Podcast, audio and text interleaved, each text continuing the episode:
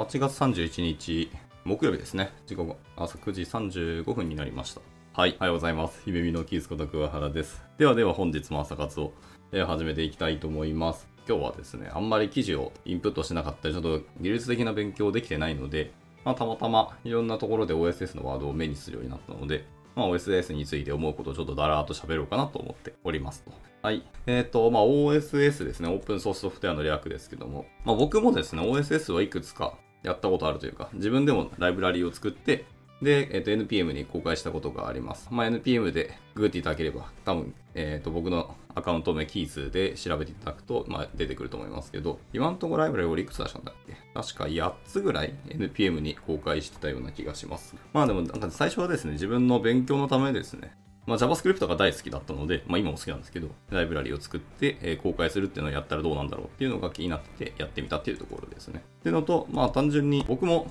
Web 開発をやる中で OSS にすごく恩恵を受けたといいますか、あの助けられたっていう経験が本当に大きいので、まあ、自分も恩返しをしたいなっていうのもあるし、まあ、未来の技術者のために自分がなんか便利になるものとか役に立つものでも少しでも作って公開をしたいと思いもそうとかですね。で、やってみたってとこです。一番最初に僕が NPM に公開したのは4年前で、これこそ本当にまさに勉強がてら作ったもんですね。で、僕は CLI が実は結構好きで、あの、コマンドラインからなんか叩いて遊べるものないかなっていうので調べていって、で、出したものですね。その時に作ったのが、えー、JAGreetings っていうもので、まあ、名前の通りですね、日本語の挨拶文をただただ CLI に、えー、とコマンド叩けば表示されるみたいなもんですね。はい。あの、いわゆる式の挨拶ってあるじゃないですか。明けましておめでとう、今年もよろしくみたいな。やつからスタートして、承知お見舞い申し上げますみたいな、あの、日本ならではのそういうイベントに出てくる言葉があるじゃないですか。はい。春夏秋冬のものとか、あと年末のものとか、あと感謝とか謝罪みたいなやつがあるんですけど、まあそれを、叩いたら言語でバッと出てくると。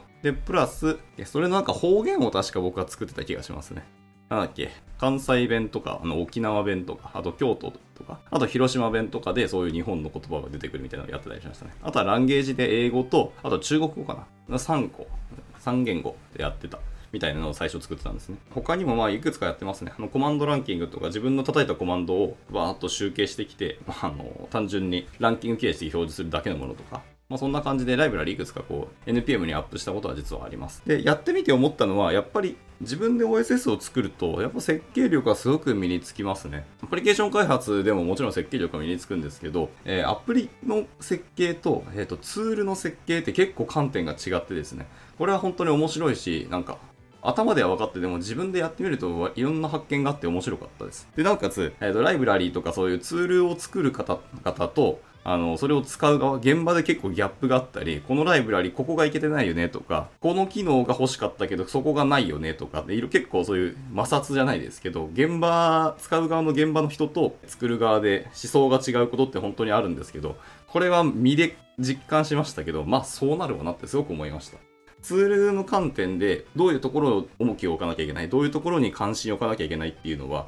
アプリケーション開発と全く違うところに関心が強いので、まあ、それは使う側のことはもちろん僕らは考えて作ってはいますけど、まあ、ずれるのは仕方ないと思いましたので、ななるべくでもアプリケーション開発をした方が改めて OSS に貢献するところはすごくいいと思います。そうすると現場との摩擦も少なくなったものが作られる可能性があるので。で、あとは、まあ、僕は NPM に公開しているので、すごく Node.js の勉強にはなりましたね。結局 NPM パッケージって作られるのは結局 JS とか Node.js で作られるものなので。で、僕は特にそう CLI で動くものを作ったので、あの Node.js の勉強になったっていうところはありますけど。で、作るときに、やっぱり自分自身のあの設計力とか知識だけで作ろうとしてもまあ限界あるので、やっぱりいろんなライブラリーのソースコードを読んだりとか、いろんな方々の GitHub リポジトリを見させていただいて、あ、こういう書き方あるんだとか、こういう設計力があるんだっていうのを本当に参考にするというか、ものによってはほぼ丸パクリしたようなところも正直あったりはします。で、あとはその最近は CLI を作るための、ためのライブラリーとかもあったりするんですよ。コマンド一発叩いたら、その OSS を作るためのテンプレートみたいなのがバーンと作られますみたいな、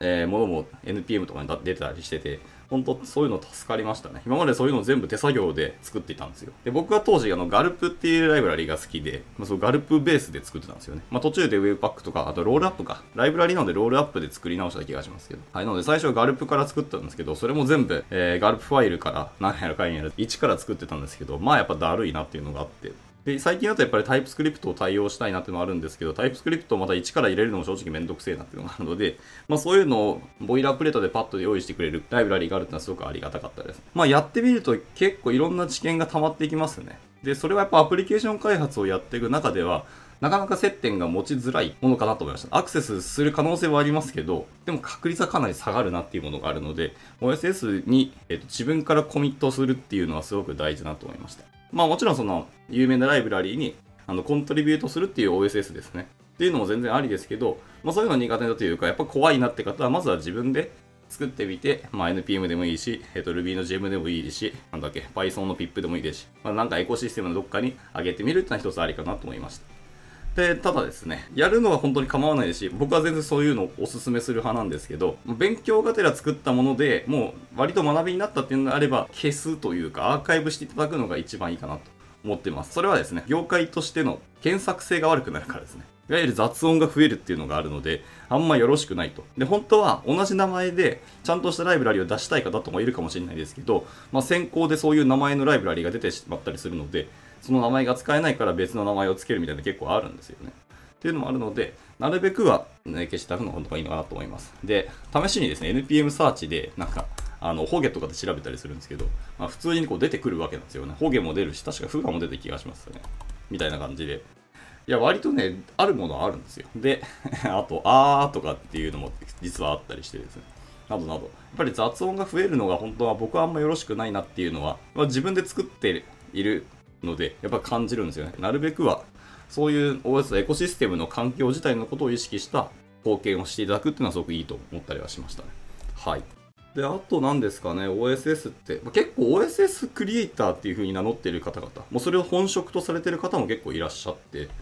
僕は結構それびっくりしましたね。僕が若い頃には、まあ、もしかしたらあったのかもしれないですけど、そんなに周りにいなかったんですよね。っていうのもあっまあ僕がその事業会社にいなくてずっと受託会社にいるからかもしれないですけど、でもやっぱそう最近はちゃんと OSS っていうところにだけでちゃんと食べていけてる人たちがいるっていうのもすごくいい話ですね。なんていうかエンジニアの一つの理想形ではありますよ。自分の技術力と面白いという興味があるところっていう、あとはエコシステムにしっかり貢献するというところで価値的ではあるし自分の満足度も上がるしずっと技術力だけで食べていけるっていうところで環境としてはかなり素晴らしいと思ったりはしますね。で、フリーのクリエイターの方々と、やっぱりその企業に入って、その企業の中でクリエイターというポジションがちゃんと用意されてるような場所で働くっていうのと、まあ、大体大きく2つに分かれると思います。で、まあ、多いのは多分、僕の中で前者のフリーランスの方の方が多いのかなっていう感触はありますね。まあ、単純に僕が知らないだけで、あの、他は全然、海外とか世界は全然わかんないですけど、はい、単純に僕の生きてる環境の周りでは、フリーランスの方の方が多いなと思いました。ただ、やっぱりですね、OSS だけで食べていくのは結構しんどそうだなと思いました。普通に企業のパートナーとして入って、そういう開発のお手伝いをしながら、片手までやるというか、結局メインが OSS クリエイターとやれてる方って割と僕の中では少ないイメージがあるので、まだまだ茨の道なんだなと思いますね。まあ、とはいえ、オープンコレクティブとか、まあ、そういうライブラリへの投げ銭のサイトがあるんですけど、そういうサイトを見ていくと結構 OSS にもちゃんと感謝してるっていうところでお金を払っている方もいると思います。で、僕もオープンコレクティブで、えー、毎月、えーと、好きなライブラリーに、えー、10ドルずつ課金というか、まあ、あの、お金を投げてます。まあ、それは僕がコードとし、ソースコードに貢献ができないし、まあ、できないというのは時間とか、まあ、リソースの問題もあるし、まあ、正直難しいというのもあったりするんですけど、っていうのがあって、あのエンジニアとして貢献できないならせめてエンジニアとして使わせていただいているっていうのでお金を投げているっていうような感じですね。まああの自己満だったりあのか自己アピールみたいな感じに聞こえるかもしれないですけど、まあでも恩恵を受けているのは本当変わらないですし、そういうライブラリーがずっと生き続けてほしいなって正直あるんですよ。っていうので投げ銭をしてますけど、まあ、そういう投げ銭のサイトを見ると結構お金集まってきたりするし、ものによってはもうそのまま会社が起こされてあの起業したっていう方も全然いらっしゃるというので、割とでも間口は増えてきたっていう印象は正直あります。OSS っていうのは。まあでもこれは僕は NPM とか JS ばっかりしか見てないので、他の言語のエコシステムとか環境どうなのかっていうのはちょっとわからないですけど、まあ見てる限り同じような感じですね。まあ軽く、まあ僕は PHP とか Ruby とか触ってきたので、まあそういう系の言語とかライブラリーも同じようなオープンコレクティブみたいなサイトで調べましたけど、割とちゃんとお金、ちゃんと投げられてて、しっかりエコシステムをみんなで守っていこうっていう文化があってすごくいいなと思ってるので、まあ、根気でそういうところにコミットしていくっていうのも、まあ、働き方っていうか、自分の人生の生き方の一つかなと思いました。で、まあ、本職にしないにしても、やっぱ OSS やっていくと、そこままなんかパイプができたりするんですよね。あのそのコントリビュートとかコミッターとして入ることもできるし、まあ、コアメンバーとしてあの招聘されることもあったりします。まあ、僕はその JavaScript で、えっと、Riot.js というライブラリーがあって、まあ、そこに貢献してたんですけど、僕は実際にソースコードではなくて、公式サイトのアップデートとか、あと日本語の翻訳とかですね、っていうのにすごく興味があったので、それのプルリクを出し続けたら、もうあの日本人としてのコミッターになってくれってこう呼ばれたりはするんですけど、まあ、これも一つの OSS だと僕は思っていますね。はい、皆さんが使ってくれ、えー、簡単に使えるようにマニュアルとかドキュメントをしっかり整備するとか、特にやっぱり日本人はあの英語が苦手な方はまだまだ多いので、え、そこに日本語翻訳をしていくのはすごく大事だと思います。で、やっぱ昨今もそうですけど、やっぱ日本語の翻訳から、その例えばその書籍の翻訳家でやりませんかとか、そのライブラリとかの翻訳でどうですかみたいな話もあったりするし、ライブラリの公式サイトの翻訳で日本語翻訳まだできないのたくさんあるんですよね。これだけ使われてるのに意外とまだまだじゃんみたいなところたくさんあるので、まあ、そういうところから貢献していく人も一つだと思いました。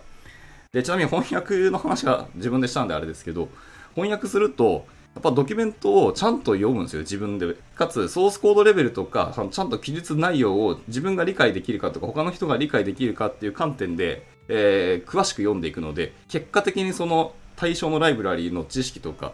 知見がすごい溜まるんですよね。で、そういう側面もあるので、あの単にコードにコミットするだけではなくて、ドキュメントの方で貢献するのもめちゃくちゃ勉強になるので、割とおすすめしますね。結果的に両方、あの知見とそのライブラリーの広い視野っていうのが身につくので、そういうのもいいなと思ったりしてました。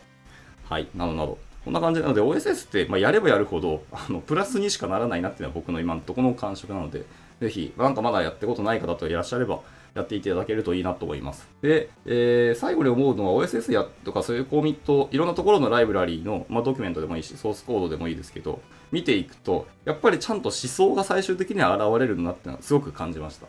あのまあ設計力とかそうコアなところのロジカルなところっていうのは割と似てくると思っててそこはまあ仕方ないと思います。オブジェクティブにやっていくと、まあ、結果そうなるよねっていうのは当然ではあるんですけど。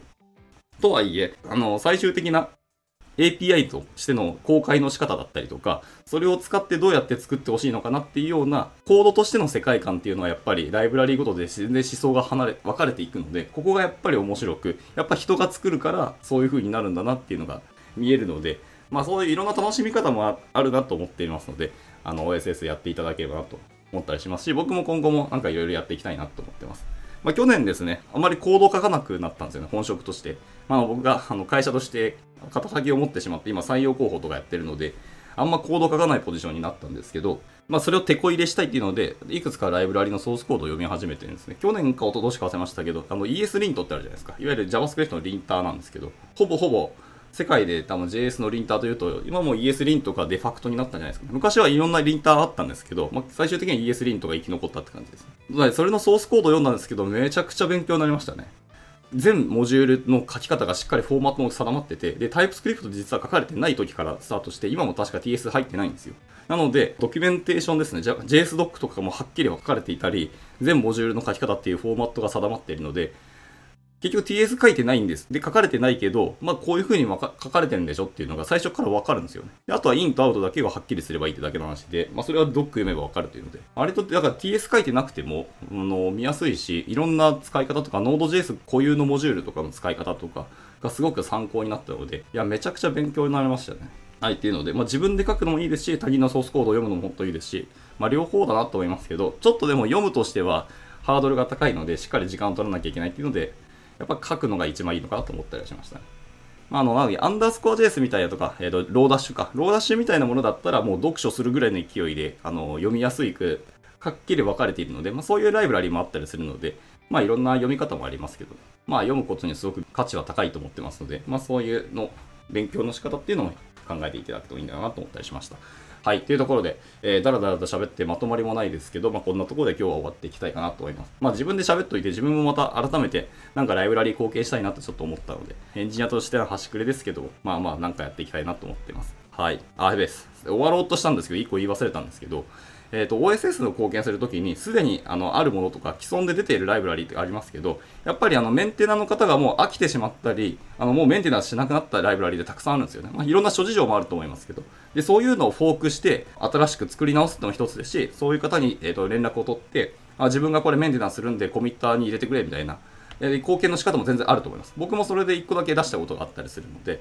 はい。でも、使われててすごくいいなっていうやつなんですけど、リポジトリ見に行くと全然更新されてなくて、うわ、これもったいないなっていうライブラリたくさんあると思うんですよね。で、そこに、あの、ちょっとでもいいから自分で貢献するっていうのは一つありだと思います。そのまま責任を取るという意味では全然ないと思いますし、皆さん使う側の方もわかるんですよね。あの、欲しいけど誰もメンテナンスしなくて誰かやってほしいなはみんな思うことで、で、誰か一人ちょっとコミットしたら、まあ、そのままその人がコミッターになるのかっていうと、まあ、そうではなかったりするケースもあるのはみんなわかってるので、ほんのちょっとでもいいので、そういう貢献の仕方もあるよっていうのを言い忘れました。はい。じゃあ、そんなところで今日は、えーと朝活終わっていきたいと思います。えー明日は何読むかちょっとわからないですけど、またなんかだらだらよ、えー読むというか喋っていきたいと思いますので、興味あればまた来ていてください。では、えー今日も頑張っていきましょう。お疲れ様でした。